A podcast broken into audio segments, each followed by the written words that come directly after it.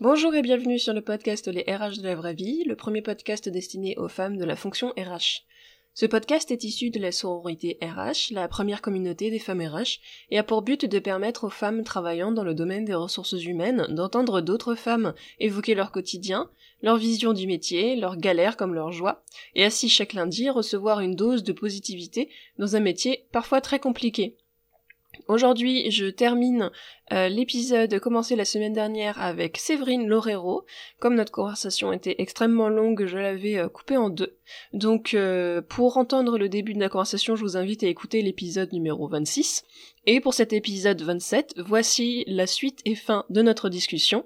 Bonne écoute parce que ça, s'il y a un écueil dans lequel tombent euh, beaucoup de RH, euh, de ce que je vois euh, avec la sororité depuis un an et demi, c'est que il y en a beaucoup de, il y a beaucoup de RH qui sont tellement dans cette volonté de satisfaire tout le monde, de contenter tout le monde, d'être bien vu de tous les côtés, qu'au final, bah, c'est elles-mêmes qu'elles oublient. Et puis, bah, après, ça finit, ça finit en burn-out, ça finit en, en, complications énormes dans le poste, parce qu'en fait, bah, elles se retrouvent à bosser de 8h à 22h, à bosser les week-ends, à oublier leurs propres valeurs pour se conformer à celles de leur boîte. Euh, et, c'est là que ça crée des, des grands problèmes. Mais euh, D'où l'intérêt aussi pour une RH de bosser dans une entreprise qui partage, euh, enfin, qui, qui euh, d'être en accord avec les valeurs de l'entreprise et de et de pas rester si euh, elle se rend compte que les valeurs de la boîte c'est pas celle qu'elle a envie de, c'est pas avec celle-là qu'elle a envie de travailler au quotidien. Ça c'est le souci de, de beaucoup de RH, j'ai l'impression de, ce qui était mon souci aussi hein, quand j'étais salarié, c'est que moi qui suis, par exemple, je suis très, je suis très féministe, j'ai travaillé pour des entreprises racistes, homophobes, misogynes, c'était un peu compliqué au quotidien du coup de devoir euh, temporiser tout le temps en disant à mon chef euh, oui t'exagères peut-être un peu là avec euh, ce que tu ce que tu dis de telle ou telle personne ou ce que tu me demandes d'appliquer parce que moi c'est pas trop comme ça que je vois la vie. Et en fait ça m'a fait ça m'a fait péter un plomb à la force hein, parce que c'était mes valeurs personnelles étaient tellement bafouées que mon j'avais beau adorer mon métier adorer être RH adorer l'émission bah ça suffisait pas parce qu'en termes de valeurs ça suffisait pas. Et pour moi le, les valeurs c'est vraiment ce qui ce qui fait ce qui fait le l'équilibre personnel l'équilibre mental il y en a vraiment besoin de quand on va pas bien, c'est que nos, nos valeurs ne sont pas respectées ou nos besoins sont pas respectés. Enfin, en l'occurrence, c'était moi, c'était mes valeurs qui étaient pas respectées et c'était devenu impossible pour moi de rester RH en fait parce que euh, je pense que je, je serais peut-être pas devenu entrepreneur si vite si j'avais été dans des boîtes où euh, les valeurs euh, personnelles que j'ai étaient en accord avec celles de mon employeur. Mais ça n'a pas été ça n'a pas été le cas. Mais notamment sur le podcast, j'ai pu échanger avec des RH qui elles sont dans des des entreprises où les valeurs qu'elles ont sont à peu près les mêmes que celles de leur euh, de leur direction et là pour le coup ça a l'air beaucoup plus apaisé comme euh, comme relation et beaucoup plus facile d'exercer dans ces conditions là. Oui oui, bah, je te confirme. Moi j'ai euh, très longtemps bah, le, le, DRH qui m'avait recruté très longtemps était sous, sous sa responsabilité et, et on était très, très alignés. Sur l'exemple que tu donnes, mon recrutement, il y avait une, il y avait un, direction où on avait très très peu de diversité. Euh, moi, j'en ai parlé à mon DRH et il m'a dit au contraire, je veux que tu, euh, je veux que tu euh, diversifies un peu les profils euh, en termes de, de, de, provenance, mais aussi en termes d'origine, etc. Et, et, et s'il m'avait dit non, non, non, tu t'alignes avec ce que veut le manager, là, ça aurait été beaucoup plus compliqué pour moi. Je me suis même pas posé la question euh, mhm.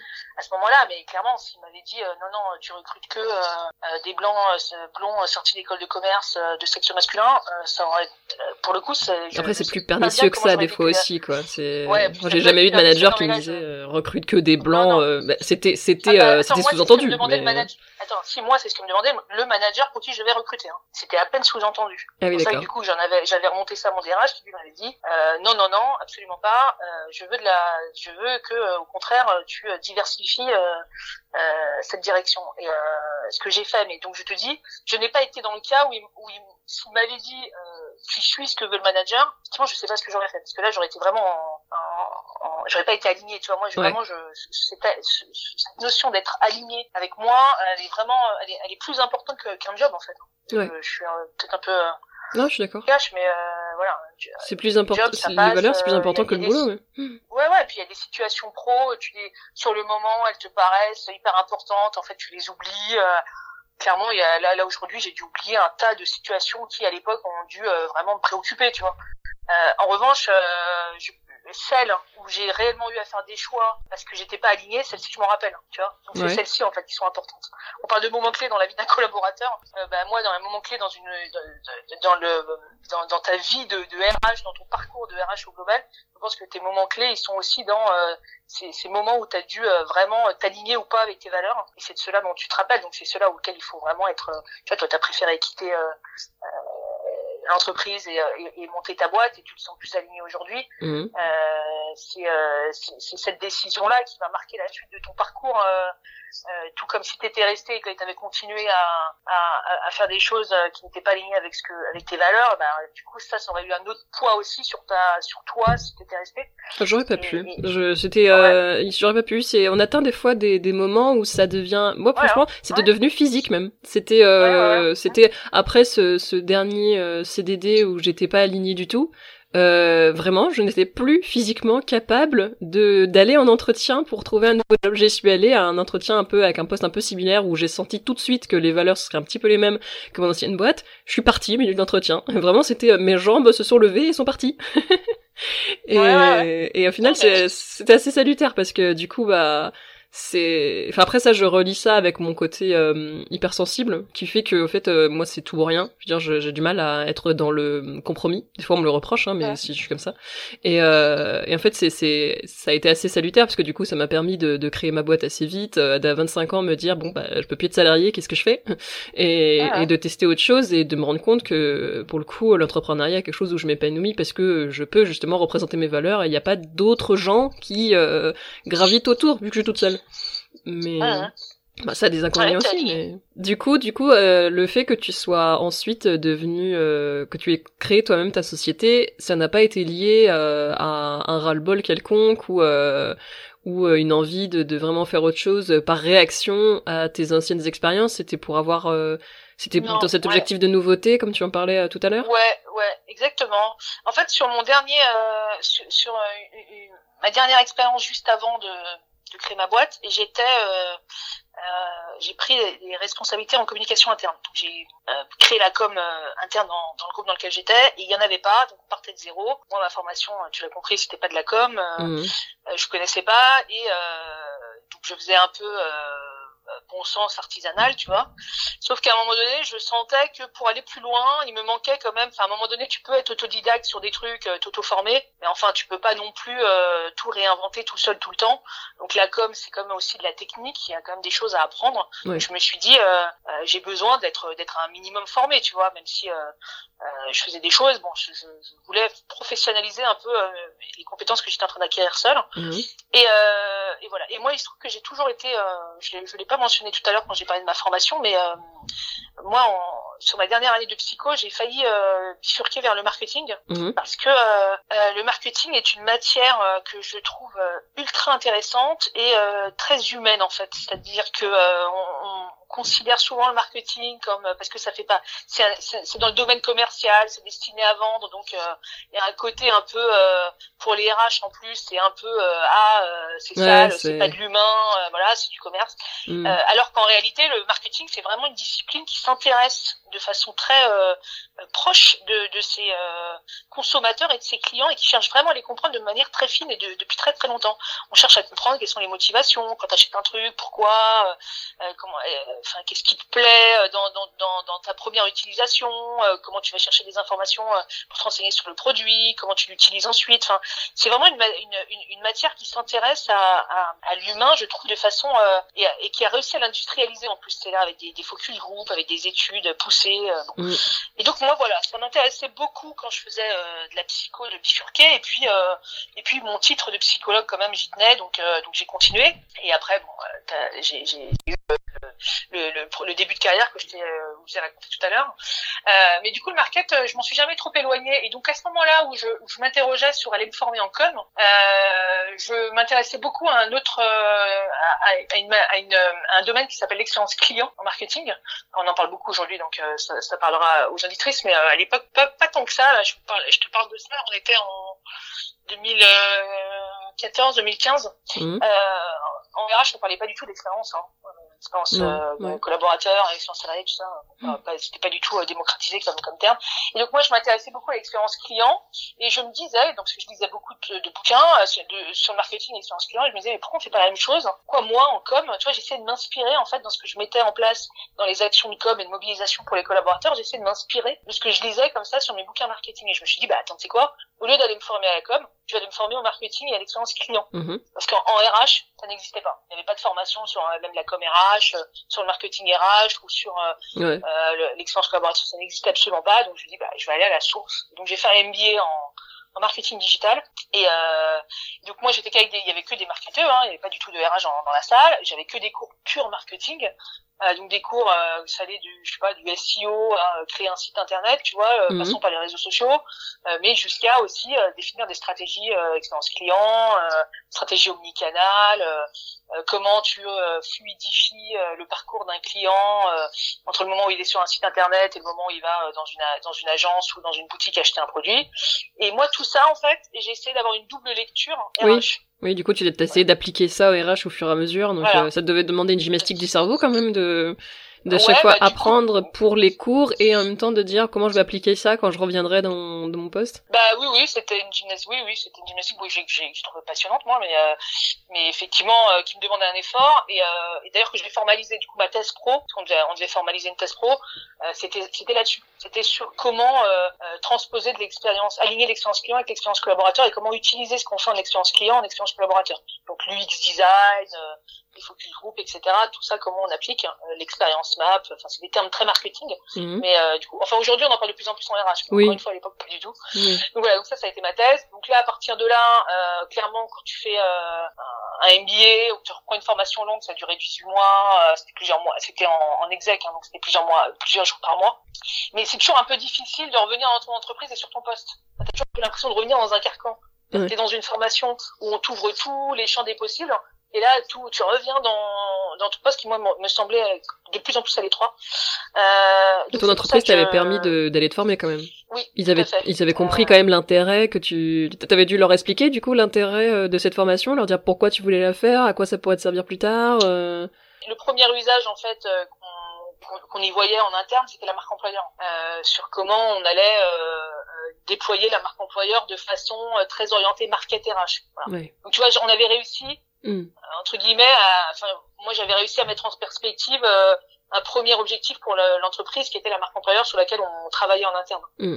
Donc, euh, euh, et puis ma, ma, ma boss était très très très ouverte sur sur ces questions-là. Donc j'ai honnêtement pas eu besoin de, de, de beaucoup la, la convaincre. Alors après évidemment ça a un coût, un coût que j'ai aussi moi absorbé personnellement parce que l'entreprise n'a pas absorbé, n'était pas. Il y a, il y a ton boss hein, et puis il y a le reste de l'entreprise, tu vois. Donc ton boss il peut être très très aligné avec toi et très convaincu. Les entreprises c'était pas trop, euh, c'était moins le cas. Et pas les autres. voilà. Donc bref, donc on s'est, euh, je me suis débrouillée avec ça et, euh, et donc voilà. Et, et, euh, et donc quand t'as tes chakras ouverts comme ça, euh, euh, moi j'ai eu envie de faire autre chose. Et puis euh, il se trouve que bah euh, ma boss justement entre temps elle avait euh, quitté le groupe et pris des fonctions de DRH dans une, autre entreprise. Et et comme elle m'avait vu bosser et que moi j'avais un fonctionnement sur la, la fin parce que j'ai pas fait du recrutement tout le long de, de, mon parcours dans cette boîte où je suis restée 12 ans. Hein. J'ai j'ai fait de l'orga, j'ai beaucoup fait de d'évaluation de la perf. J'étais responsable des, des systèmes d'évaluation de la performance des cadres. Et puis donc la com la com interne fin. Et, euh, et en fait, elle m'a vu bosser, donc elle, elle était à peu près convaincue, puis elle avait été consultante, et euh, elle était convaincue que j'avais un profil de consultante. elle me disait souvent que je devrais euh, euh faire du, du, consulting, parce que euh, en plus avec moi, ce, ce, côté très orienté résultat que j'avais, et très au ah bah service de, tu vois, avec mhm. les clients, ouais. c'est vrai que ça matchait, elle avait complètement raison. moi, je l'avais jamais fait, donc je me rendais pas compte. Mhm. Et donc, quand j'ai quitté mon groupe et que j'avais pas encore fini mon MBA, je me suis dit bon, je vais faire une petite pause, et puis en fait, elle, elle m'a proposé une mission dans sa nouvelle boîte. Et donc moi j'ai pris des statuts pour euh, répondre à sa mission, si tu veux. D'accord. En, en, schématisant, euh, c'est à peu près ça. Euh, j'ai euh, commencé à faire des formations, mais c'était un peu pour m'occuper, tu vois. Et puis elle m'a proposé cette mission. avec elle sur la marque employeur et puis de former ses équipes et de sensibiliser ses équipes à la marque employeur et comment en être le, le relais et, et, voilà et à partir de là ça s'est enchaîné de bouche à oreille des clients mais, mais, mais mon objectif n'était pas de créer ma boîte à moi. Voilà. J'ai pas quitté euh, le salariat pour créer mon entreprise. un peu particulier comme j'ai quitté mon j'ai quitté le salariat pour faire une pause. De là, j'ai eu des opportunités qui m'ont fait créer mon entreprise et ça a bien fonctionné et ça a duré quatre ans. Mais mais c'était un peu par accident, mais un accident heureux parce que moi, dès lors qu'il faut apprendre des choses, hein, comme je le disais, c'est vraiment ce qui me motive au premier titre et, et, et là, il y a tout à faire quand tu crées ta boîte, tu le sais. et puis en plus, tu apprends sur sur beaucoup de domaines la comptage, tu sais, la com, tu dois faire du personnel bah branding, ce que je ne faisais pas avant, mm. euh, voilà. Euh, ça, ça, le nombre de compétences que j'ai acquises euh, depuis le début de mon entrepreneuriat, c'est fou, quoi. Ouais. Ah, c'est dingue. Je pense qu'en 4 ans, j'ai pris 10 ans de compétences, quoi. Enfin, c'est, ça va c'est incroyable. Là, il faut tout faire, donc t'es obligé de, de te former sur. Mais, mais en fait, c'est pas dérangeant parce que c'est comme on voit tout de suite. ça a toujours été plus facile pour moi d'apprendre quand je voyais la finalité immédiate de, de ce que j'apprenais. C'est pour ça que autant euh, des disciplines que j'appréciais pas trop quand j'étais encore en études, euh, type euh, contrôle de gestion sociale, des choses comme ça, que je, voyais pas vraiment la finalité quand j'étais en études. Après, quand je suis arrivée en entreprise et que j'avais des données et que je voulais trouver un résultat avec des vrais gens, puisque c'était des gens que je connaissais, là c'était pas du tout pareil. J'étais beaucoup plus motivée pour aller chercher la réponse, fureter, demander de l'aide, aller sur Google, trouver je sais pas quel tuto pour faire des, des, trucs sur Excel.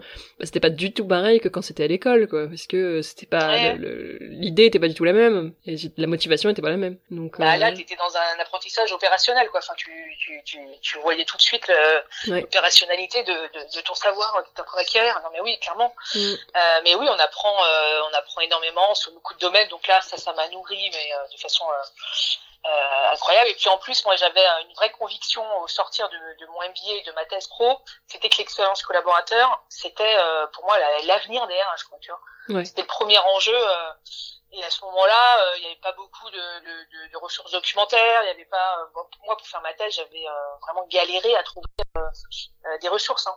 Mhm. Il y avait peu d'articles à ce moment-là, il y avait peu d'entreprises, il y en avait, hein, des, très grands groupes euh, euh, qui, qui, parlaient d'expérience employée ou salariée et qui, et qui, euh, et qui déployaient des initiatives chez elles, mais euh, c'était souvent des initiatives plutôt comme d'ailleurs.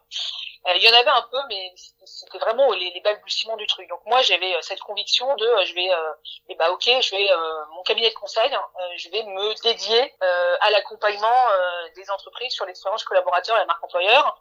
Et, et sur l'expérience collaborateur, il y en avait pas. Enfin moi, j'avais fait un bench, j'avais trouvé deux cabinets et, en France. Euh, et du coup, on te disait quoi quand tu parlais de ces sujets-là? On te disait, euh, elle délire, Séverine, elle nous parlait d'expérience collaborateur, ou on te disait, euh, ah non, c'est prometteur. Enfin, qu'est-ce qui, c'était quoi les retours que tu avais quand tu parlais de ces sujets-là? Les retours, c'est que euh, non, non, tout le monde y voyait bien euh, l'intérêt intellectuel. Le, le, ce qui était plus compliqué, c'était ensuite l'application. C'est-à-dire les entreprises avaient du mal à visualiser, et c'est toujours un peu le cas, hein, à, à, à, visualiser par quelle boule prendre l'expérience collaborateur, comme c'est vraiment ça ça désigne l'intégralité du parcours du collaborateur et les émotions, les perceptions qu'il va ressentir.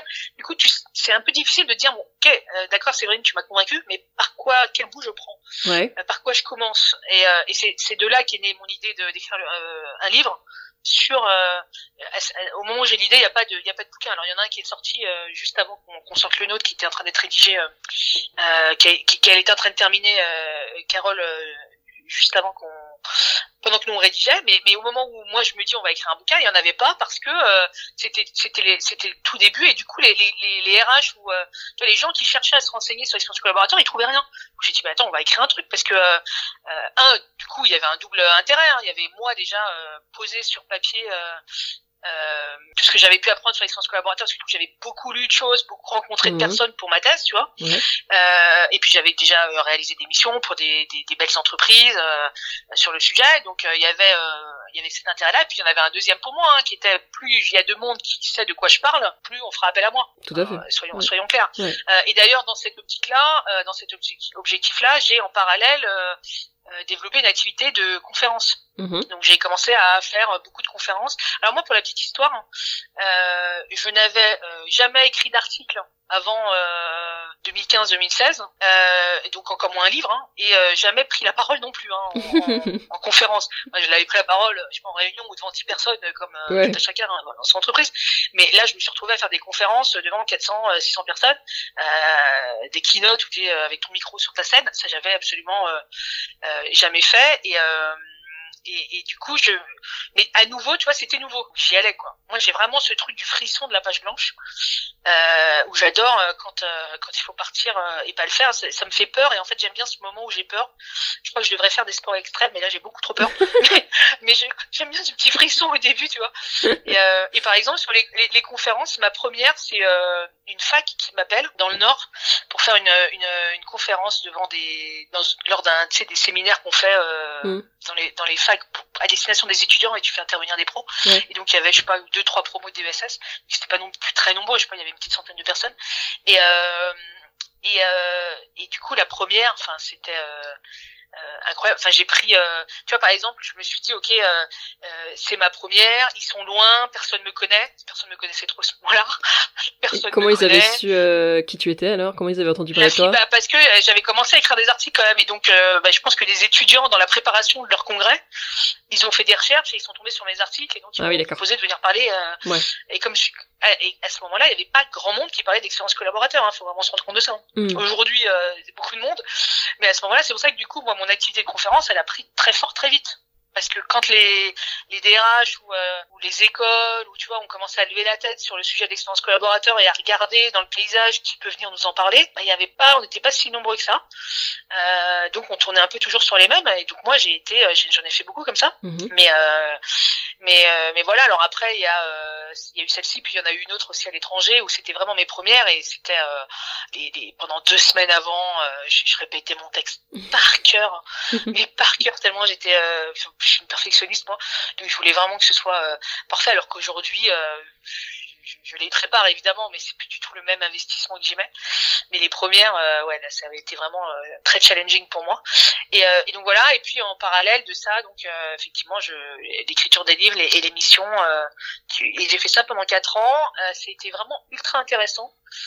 et puis et puis voilà, au bout de quatre ans, donc là, du coup, j'ai commencé à avoir une petite notoriété dans le milieu RH. Hein, vraiment, je reste très très humble, hein, très humble, hein, pardon, euh, des gros guillemets. Mais pour dire, euh, euh c'est très valorisant en fait quand on t'appelle pour euh, pour avoir ton avis, tu vois, sur la marque employeur, sur l'expérience collaborateur. Je suis hyper contente à chaque fois mmh.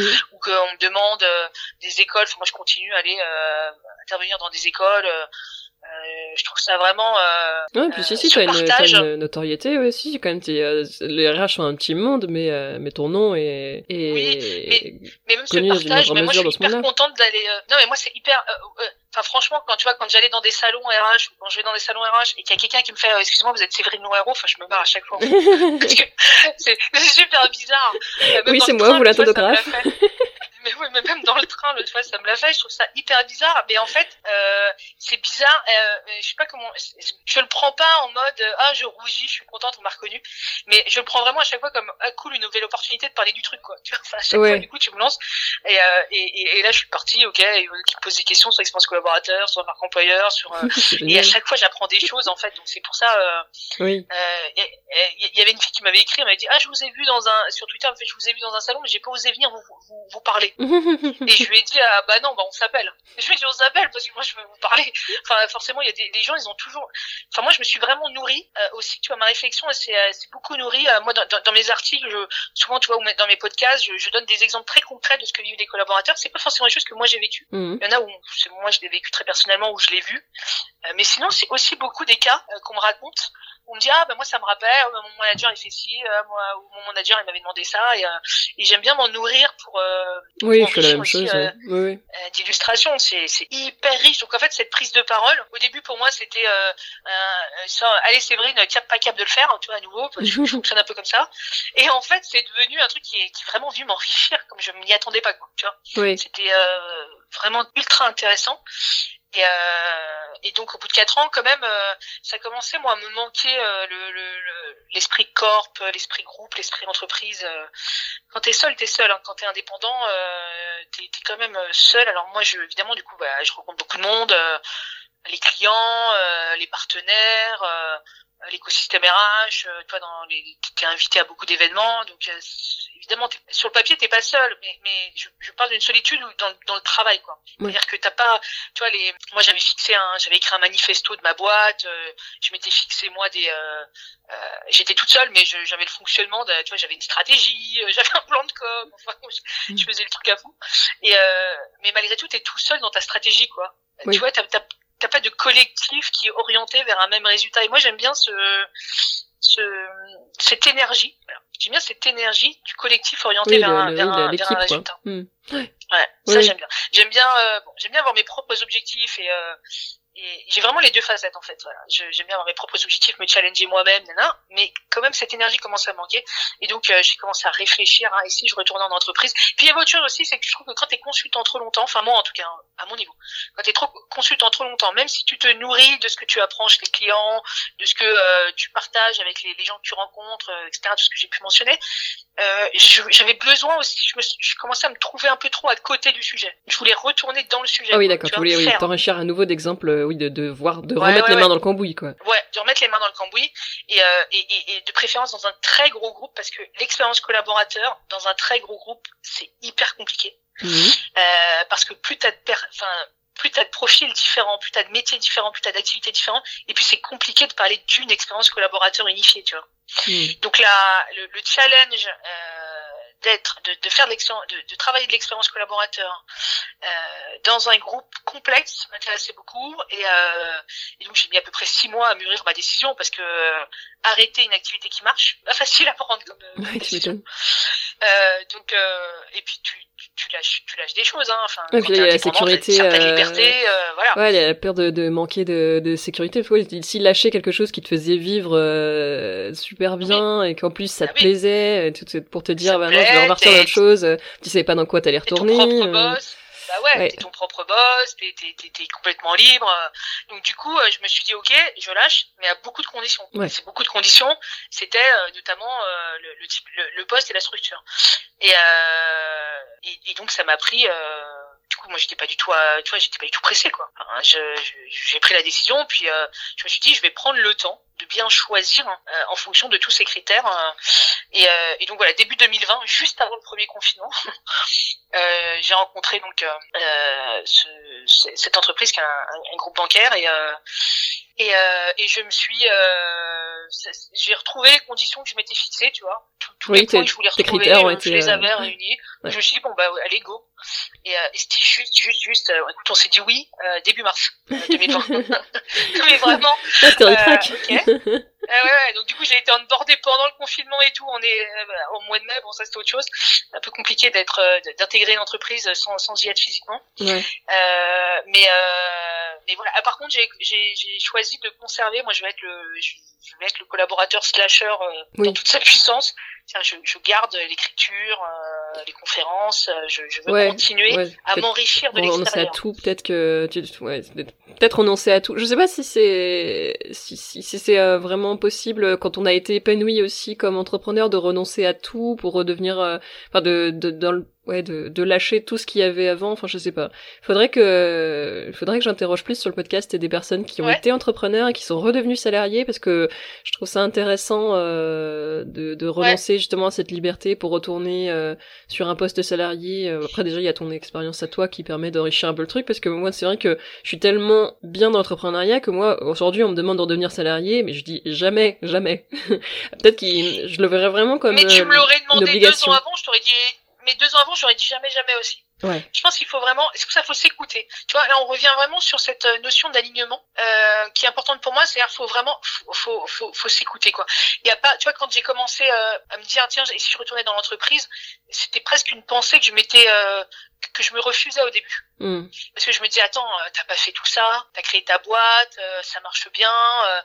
Euh, tu vas pas retourner en arrière. Au début, c'était ça mes premiers trucs. Et puis après, ouais. je réfléchis, mais attends, c'est pas un retour en arrière. Oui, nous, c'est un statut. Ouais. J'ai commencé, alors ça peut, peut-être que pour d'autres personnes, ça pourrait être considéré comme ça, mais je veux dire, pour moi, j'ai commencé à le voir différemment, et donc il faut vraiment s'écouter et pas euh, euh, euh, comment s'inquiéter trop euh, de ce qui pourrait être dit ou de ce que pourraient en penser les autres, mais vraiment de s'écouter et de se dire, ok, toi là actuellement, est-ce que tu, tu continues de t'épanouir? Et moi, au bout de quatre ans, j'avais l'impression, encore une fois, moi ce que j'aime, c'est la page blanche. Au bout de quatre ans, quand j'ai eu tout installé, tout fait, mmh. euh, tout fait entre guillemets dans ce que je m'étais fixé de faire. Hein. Je dis pas que j'ai, j'ai pas été à l'aboutissement de l'entrepreneuriat, mais euh, dans, moi, mon objectif, mes objectifs étaient atteints. Je voulais installer une activité euh, dédiée à l'expérience collaborateur. Au bout de quatre ans, euh, euh, plein de monde commençait à faire ça. Moi, je suis contente d'avoir été une pionnière sur le sujet. Je suis contente d'avoir développé de nouvelles compétences. Je suis contente d'avoir fait de la conférence, j'en avais jamais fait. Je suis contente d'avoir écrit un livre. tu vois, tout ça pour moi, c'était des, des trucs que je check, que j'avais coché dans, dans ma checklist. Et à la fin, bah, so what quoi. Je voyais pas comment me renouveler, tu vois. Bah, t'aurais pu, tu, tu, voulais rester sur ce, ce sujet de l'expérience collaborateur, parce qu'une autre possibilité, ça aurait été d'être, de rester entrepreneur, mais sur un autre sujet, ou euh, de, ou de te reconvertir dans complètement autre chose. Euh, je, sais pas, d'être même plus dans le domaine RH, de dire hein. euh, demain je vais être prof de maths. Euh, ça aurait été. Euh, mais tu voulais, t'as, t'as, t'as gardé cet attrait pour ce sujet-là. Tu voulais quand même rester sur ce sujet-là, juste changer de statut, mais pas changer de, de domaine, c'est ça? Non, ouais. Non, là le domaine il continue beaucoup me passionner. Il y a beaucoup encore de choses à faire sur le sujet. Très clairement, là tu vois, ça fait deux ans à peu près que vraiment les, les, les, RH sont. Je, je, vois, c'est un autre, c'est une autre réception à mon message que j'ai. Là, on est vraiment très sensibilisé, on est dedans. Donc c'est maintenant qu'il y a vraiment à faire. Mais attends, je te dis pas, moi dans deux ans, j'ai peut-être créer une boîte dans autre chose même. Hein. Ouais. Euh, je sais pas, peut-être je suis fleuriste, hein, ou peut-être j'ai une start-up euh, qui vend des, des box de je sais pas quoi. Non mais vraiment, je m'interdis euh, rien en fait. Enfin, je veux juste euh, pas me voilà moi quand je quand je me quand je commence à me dire attends comment tu vas faire pour te renouveler c'est que il faut que je c'est que ça y est, j'ai fait le tour du truc, quoi. Ouais. Et, et, et, là, ça commence à devenir une, pensée trop obsédante à chaque fois pour moi, tu vois. Mm, Ou ça, enfin, obsédante dans le sens où je, je, tout ce que je fais me ramène à ça. Mm. Qu'à chaque fois que je finissais un nouveau truc, je me disais, bon, et alors, du coup, so what maintenant? Et, et, je voyais pas comment me renouveler. Même si tu vois les clients, ils t'apportent des nouvelles missions, mais, enfin, là, c'est hyper challenging. Enfin, c'est, euh, euh, c'est un groupe hyper complexe, en plus. Enfin, c'est, voilà, là, je, là, là, là, j'ai vraiment cette nouveauté et ce frisson du truc, euh, nouveau pour moi. Ouais. On verra. Donc là, là, t'es reparti, pour une nouvelle expérience, mais euh, de nouveau dans le salariat depuis du coup mars. Euh, ouais, donc ça fait bientôt, ça fait bientôt un an. depuis le mois de mai, euh, j'ai intégré en mai. Ok. J'ai dit oui en mars. Ouais. Ok. Mm. Et euh, du coup, comment tu vois, comment tu vois l'avenir justement? Tu, tu te dis bon, je vais bien voir jusqu'à quand cette expérience-là me convient, ou t'as déjà des idées pour la suite? Comment tu vas au niveau de tes, de aussi de ton côté conférencière, écrivain, etc. Comment tu vois euh, T'as des projets pour le, le, futur? Ah ouais, alors ça, des, alors dans la boîte, euh, pour l'instant, j'ai, je me projette pas encore évidemment, et euh, et moi je prends ce qu'il y a à apprendre, je prends les projets, euh, je m'amuse, j'apprends des choses, je rencontre plein de nouvelles personnes. Tu t'es pas dit en arrivant, je reste 5 ans et ensuite je fais autre chose Non, non tu sais pas du tout combien de temps tu vas rester. Non, absolument pas. Je me suis non, je, vraiment je, je me suis il y, a, il y a beaucoup de perspectives dans le groupe, mais il y a aussi beaucoup de perspectives en dehors du groupe. Enfin, tout est ouvert en fait. Enfin, Là pour l'instant, moi je, je, je, suis bien et, euh, et j'aime ce que je fais, donc euh, je me pose pas la question. En revanche, à côté, euh, dans mes activités euh, par ailleurs, euh, là oui, j'ai des projets. Notamment, il y a j'ai un nouveau livre qui sort je viens de terminer euh, un nouveau livre, il va sortir. Alors du coup, il est décalé à cause des, des plannings chez les éditeurs. Je peux pas dire de bêtises, je crois que c'est juin. Il devrait sortir en juin, mais il est, il est terminé. Euh, c'est juste qu'il est dans la file d'attente parce qu'il y a pas mal de bouquins qui sont sortis euh, en temps et en heure l'année dernière, et qui va porter sur le droit à l'erreur. Euh, qui est un vrai sujet euh, que, je, que je pense très structurant pour euh, pour les directions RH et pas que. Oh oui, il y en a besoin. Comment le, le, droit à l'erreur dans l'entreprise, hein, comment ça se manifeste. Enfin, pour moi, le droit à l'erreur, c'est une vraie un vrai prérequis de, de la sécurité psy que ressent un collaborateur sur son sur son poste. Quoi. Oui. si à chaque fois qu'il a peur, si à chaque fois qu'il qu'il a une idée ou qu'il prend une initiative, il a peur de se faire taper sur les doigts rapidement. Ah, c'est c'est une des premières leçons vraiment une des premières grosses leçons que j'ai eues dans ma pratique RH. C'est euh, moi j'ai été formée par euh, une tutrice qui avait beaucoup de mal avec ça, avec l'erreur et qui me culpabilisait beaucoup quand je faisais des petites erreurs d'inattention, alors que bah j'avais euh, je sais pas j'avais 22 ans, donc bon je suis toute jeune encore. Et et après quand j'ai eu mon premier poste, il y a une fois il y a une phrase qui a tout, tout déclenché chez moi euh, sur ce point-là, c'est quand la personne que je remplaçais, elle m'a dit mais tu sais Marie, euh, toute erreur est rattrapable. Il hein. n'y a pas de souci si tu t'es trompé, ah euh, ça peut être rattrapé plus tard. Et moi, ça m'a fait un gros boom dans ma tête de me dire oh, en fait, je peux rattraper. Et c'est parce que j'ai vraiment été éduquée euh, avec un truc de oh là t'as fait une erreur mais c'est ultra grave la boîte elle va fermer parce que t'as fait une erreur t'as décalé deux lignes sur ton tableau Excel. Ouais. En fait en fait bah oui. Et puis surtout de voir que tout le monde faisait des erreurs autour que c'était pas forcément perçu de la même manière déjà. Étrangement quand c'était un chef qui faisait une erreur c'était perçu de manière moins grave que si c'était euh, l'assistante. non, c'est bon. Voilà. Et, euh, et donc ouais, vrai sujet. Et j'ai l'impression qu'en France, ouais, c'est on a une culture particulière en plus avec euh, ce droit à l'erreur qui euh, on a peu de mal avec ça. Donc, Mais moi je disais, moi je dis souvent, attends, on n'est pas chirurgien cardiaque. Hein. Donc clairement, si on fait des erreurs, on va pas tuer, on va pas tuer notre patient quoi. Donc c'est pas, c'est, il faut, faut vraiment relativiser. Et en fait, on, on accorde un, enfin, un faut relativiser parce que bah déjà pour les, ton, dans ton état d'esprit et dans ta, dans, dans ton quotidien, t'es, es quand même plus, plus cool. Mais euh, tu moins sur tes gardes, quoi. Mais aussi même pour l'entreprise, en fait, de permettre aux, gens de faire des erreurs, d'accepter qu'ils fassent des erreurs, c'est leur donner euh, la possibilité de tester. Donner la possibilité de tester, tester, bah, c'est innover. Innover, bah, c'est rester concurrentiel sur son domaine. Enfin, mmh. l'entreprise, elle a quand même tout intérêt à, à, faire en sorte que le droit à l'erreur soit inscrit dans, dans ses pratiques managériales et surtout soit en transparence, communiqué en interne. C'est pareil, hein, quand tu fais une erreur et que tu la mets sous le tapis, que tu la caches parce que sinon tu vas te faire engueuler, bah en fait tu tu tu, tu n'es pas en train t'es es potentiellement en train de faire en sorte qu'elle se renouvelle cette erreur par un de tes collègues ou, ou même toi parce que euh, si personne se penche sur moi je dis le droit à l'erreur c'est un devoir d'apprentissage. Si personne se penche sur l'erreur pour essayer d'y trouver euh, les raisons et essayer de comprendre pourquoi elle est arrivée et comment est-ce qu'on peut faire pour qu'elle ne se renouvelle pas euh, bah là on a raté en fait. En revanche si on collectivement on se si on communique dessus collectivement on essaie de, de, de voir comment on peut faire en sorte pour la de, de l'éviter la prochaine fois là, on est réellement en train d'exploiter un potentiel intéressant de l'erreur qui est un apprentissage collectif. Euh, voilà. Donc c'est euh, le, livre va porter sur ce sur ce sujet-là. Mhm. Il sortira donc en juin. Et puis effectivement, je, je continue les, les conférences.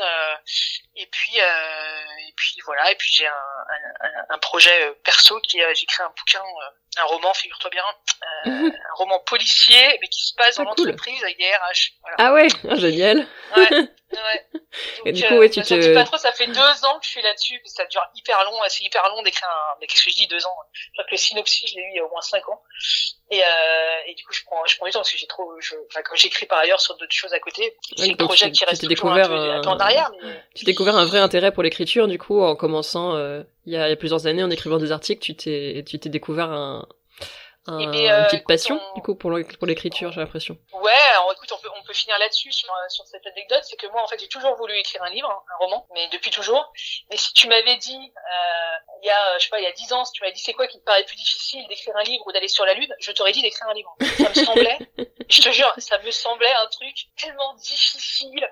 Euh, je me voyais assise avec un stylo tu vois devant un paysage enneigé dans un chalet en train de me torturer à écrire. Enfin, vraiment j'envisageais le truc n'importe comment et, euh, et, et j'ai eu un ami euh, très proche à moi qui a écrit un livre. Et, et ça m'a un peu... Euh, je me suis dit, mince, je connais quelqu'un qui a réussi, tu vois. Mmh.